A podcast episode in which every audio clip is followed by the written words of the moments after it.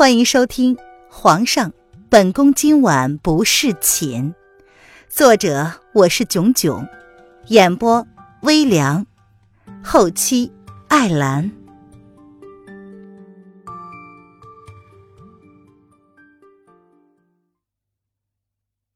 第一百零八章，但求结果。才过了不到一刻钟，一个上了年纪的中年男人，一身单薄的玄色素衣，在这寒冷的冬日，竟然感不到丝毫的寒冷。哈哈哈哈！清晨公子，本座听说你来了还不相信呢，没想到亲眼所见。清晨公子果然不愧是绝世称号，此等胆色和魄力，让本座十分佩服啊！晚辈有礼了。风清晨见到来人，替他倒了一杯茶，眉宇之间透着敬意，却没有正面回答中年男人的调侃之意。他的身份在白城或许可以瞒住任何人，却瞒不住眼前的男人。他的身份，风清晨调查了好久，却依旧不能查出一点皮毛。本座听说你在找我。真是让本座有些意外呀！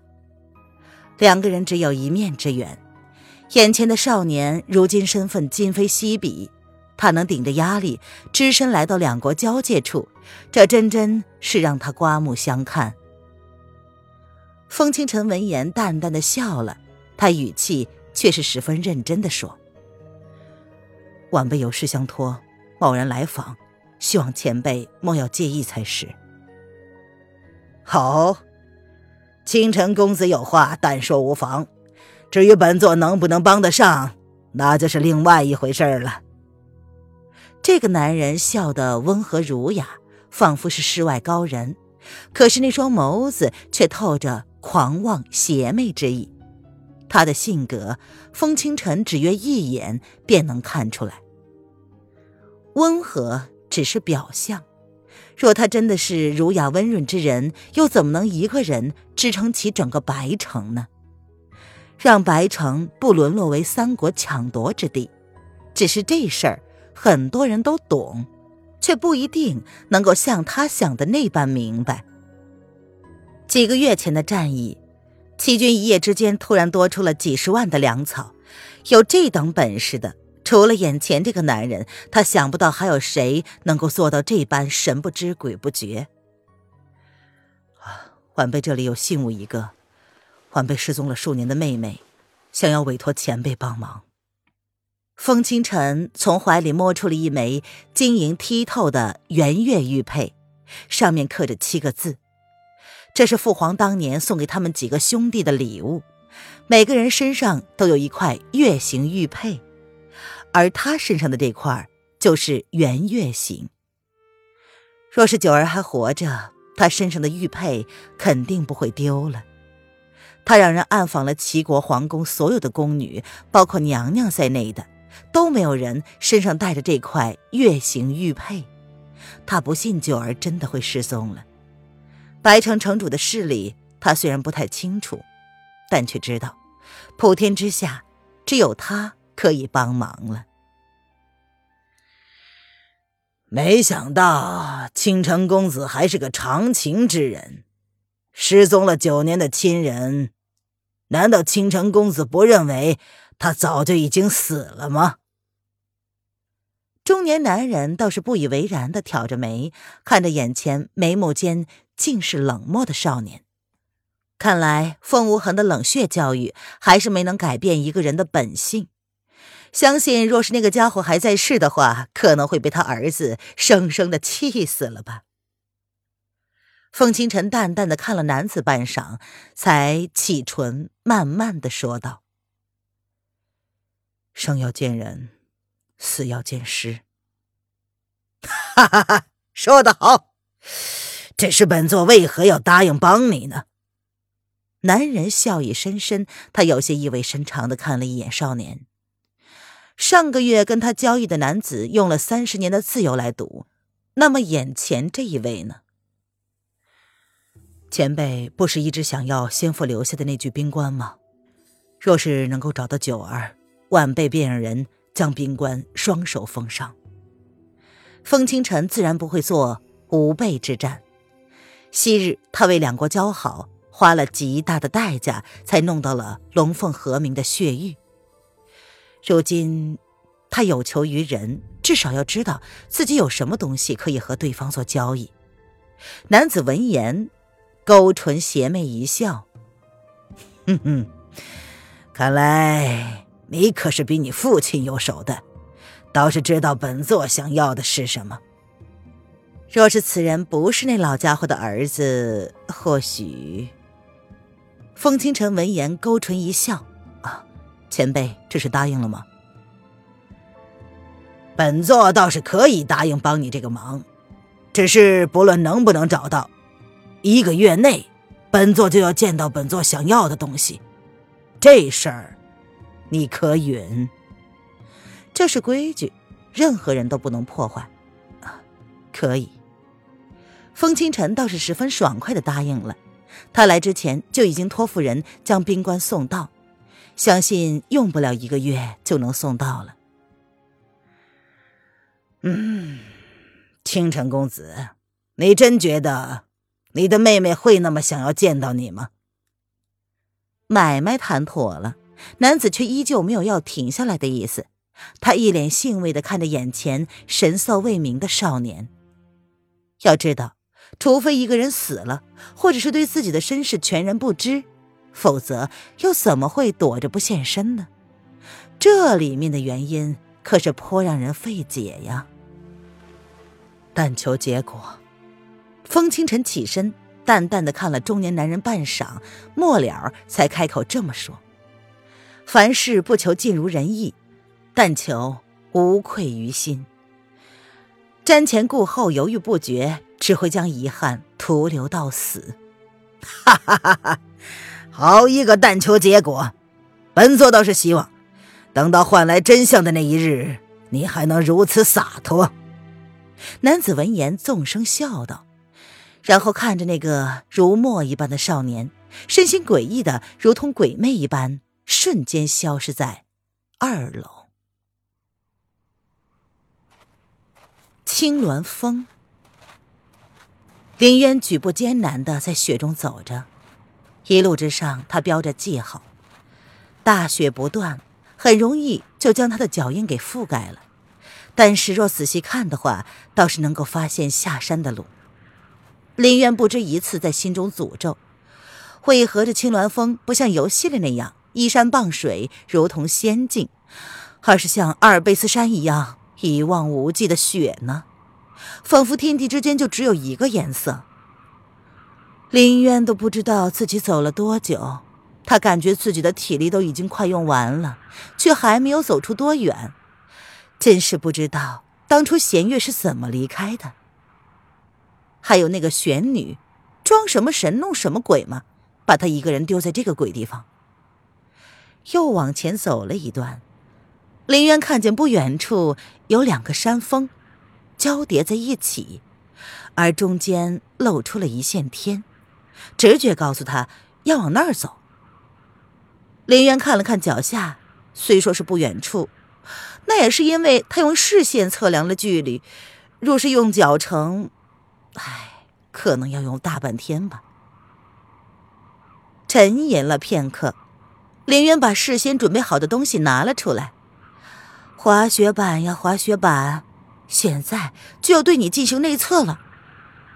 林渊将滑雪板绑在了自己脚上，小心翼翼的站好，朝前走了两步，确定没有问题之后，他深深的吸了一口气。冬季滑雪大赛开始！林渊在大雪中壮死鼓舞士气的吼了一声，便利用手中的木棍轻轻的滑动，纤细的身子便开始慢慢的迎雪前行。然后速度越来越快，越来越快。林渊小心的控制着节奏，毕竟这可是深山野林，若是出了意外，可没有幺二零可以打呀，也没有幺幺二可以急救啊。一切全凭实力了，拼了！慢慢的，林渊找到了昔日自己滑雪的感觉，他把握了滑板的节奏，他有些兴奋。看来，以这样的速度，自己在天黑之前指不定还能够下山呢。不知滑了多久，终于滑到了他刚刚用肉眼看到的一线天。翻过两山的夹缝之间，林渊终于见到有树枝头了。他心里一喜。芙蓉说过，青鸾峰常年下雪，要是看到有树枝头，差不多也到了半山腰了。看来他选择的路是没错的，划过一线天，别有洞天。然而，悲剧却也在一瞬间发生了。凌渊一时分心，没注意到前面，不知何时突然窜出一个人影来。凌渊一个躲闪不及，生生的将那人撞倒，而凌渊自己则是双手并用，双脚点地，控制住了重力加速度，滑了二十米处，停了下来。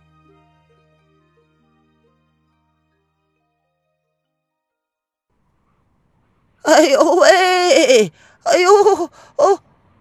哪哪个没长眼睛的，竟然撞我小老头儿！小老头儿啊，骨头都散了。呃，老人家，你没事吧？林渊看身形，那好像是个老人。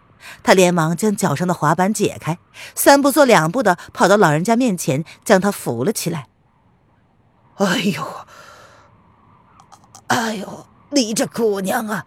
这荒郊野外的，怎么一个人在这玩雪呀？真是玩命啊！老头子似乎是被吓到了，他瞪了一眼扶他起来的小女娃，看上去这老头应该六十来岁的样子。呃，老人家，对不起啊，我是忙着赶路，没有注意到您突然出现。林渊自知理亏，这老人家也知道这是荒郊野外呀。他还不是一个人来这里玩雪的。别叫我老人家，小老头还没那么老呢。老头子脾气还是有些古怪，对于凌渊的称呼感到十分不满。他一屁股坐在了雪地上，手上抓着一只山鸡，好像是出来觅食的。小老头，既然你没事，那么本姑娘要离开了。林渊见状，扯了扯嘴角。他以为这老头是想坑他一笔的，但事实上自己身上可是半个铜板也没有。他可不想还没下山呢就被人坑了。自己身上唯一值钱的只有血玉，那可是他的宝贝，他不会轻易送人的。谁说我没事？老头子为了这只鸡，可是花了好大功夫才走到这里呢。现在脚崴了，走不动了，你难道不要负责？老头子见凌渊就要撇下他走人，不由得急得吹胡子瞪眼儿，一脸不可思议的瞪着凌渊。喂，老头，我没有撞到你的脚好吗？而且，刚刚你还站起来走了两步呢，别以为我隔着远就看不见。凌渊翻了翻白眼，不想跟他纠缠，自己呢还要赶路。这老头明显对这一带十分熟悉，就算丢了他不管，也不会有事儿的。哼你这小丫头，当真是不知好人心。老头子，我看你东西丢了，本来想好心的还给你，但现在看呢，老头子我自己留着，下了山还可以拿去典当，哼，还可以典当不少钱呢。老头子手里拿着凌渊的宝贝，看了不知好歹的凌渊一眼，冷声哼道。凌渊摸了摸自己怀中，然后身子僵在了原地。你怎么会？林渊皱着眉，一脸的不解。自己明明放的很好，根本不可能丢了呀。这老头来历不明，该不会是遇上神棍了吧？嘿嘿嘿，小丫头，怎么样？现在不急着要走了吧？小老头见状，一脸的得意洋洋，似乎没有将凌渊那一脸怀疑的表情看在眼里一样。那。林渊闻言，正想靠近小老头，却突然蹲了下去。他单手撑在雪地上，另一只手抓着胸口，脸色顿时苍白的可以。两股不同的气流，那那两股气流在他体内流窜着，一冷一热，所经之处如同遭到电击一般，让林渊顿时失去了力气。林渊跪了下来。哎哎，丫头，你怎么了？小老头似乎没想到他会突然这样，不由得站起身来，皱着眉问道：“哎呀，嗯，没事儿，老头，那玉佩对我很重要，请你还给我。”林渊闭着眸子，待体内那股炙热的疼痛减弱一些后，才睁开了眼睛，冲着小老头淡淡一笑。他也不知自己怎么了，自己醒来之后，曾经就有过一次。但之后却没有再发生，他也没有问芙蓉到底是怎么回事儿。没想到今日，我看看。小老头似乎看出了凌渊的异状，走到凌渊身边，蹲在他的面前，不由分说的便指起他的手腕，眉头紧皱的样子看起来似乎和凌渊想象的不一样。小老头一握上凌渊的手腕，紧皱的眉头就没有松开过，甚至是一脸震惊的看着凌渊。丫头，看来你是刚刚绝境逢生，身上留下了不治之症啊。凌渊却是淡淡的笑了。看来小老头并不是乘人之危之徒，小女子还要赶路，请你将东西归还。他没有跟小老头坦白，不管这小老头来历如何，都跟他没有关系吧。小老头拧了拧眉，看着林渊的眸子略带负责。东西还你倒是可以，不过小丫头，不是小老头危言耸听啊。小老头看你劫数未尽，你这一下山，恐怕是福祸难料啊。嘿，还不如跟着小老头走呢，或许。我还能保你一命，不用了，多谢指点。林渊站起身来，拍了拍身上的血渣，表情淡漠的拒绝道：“你可知道，你身上有两股至阴至阳的真气在体内流窜，这可并非是好事啊！当初救你之人，可能也没有想到，你曾经受过至阳的真气。”你现在是不是觉得胸口隐隐作痛，有些喘不过气来？小老头状似无意的瞥了凌渊一眼，手里拿着凌渊的那两块血玉，一脸的复杂。这东西辗转反侧，最终又回到了他的手上。凌渊却不言，只是淡淡的看着小老头，心中则如同惊涛骇浪一般。小老头说的全中。唉，拿着吧，小丫头啊。若你不能将体内的两股真气融为一股，化为自己的，那么你终有一日也会因为受不住这真气相撞之苦，肝脏剧烈而死。小老头似乎以为自己说的话还不够危言耸听，他继续的说着：“啊，多谢归还，后会无期。”凌渊将血玉从小老头手里毫不客气的拿了回来，他仔细看了看之后，便收到怀里，瞥了小老头一眼，不由分说的便要举步离开。林渊直接当自己遇上神经病了，他的世界没有那种玄幻，好吧？喂，哎，等等啊，你这丫头！你这是在无视我！小老头见他不信，不由得从身后追了上去。此时雪下的倒不是那么大了。林渊拍了拍落在自己身上的雪花，挑眸看了看天色尚早，心中倒是也没有将小老头的话全然当做屁话无视之。自己身上确实是有两道气流，而且他有些疑惑的是。自从自己醒来之后，好像是抗冻的能力变好了，呃，还是因为已经习惯了这样的温度。这样的天气，只怕已经零下十几度了吧？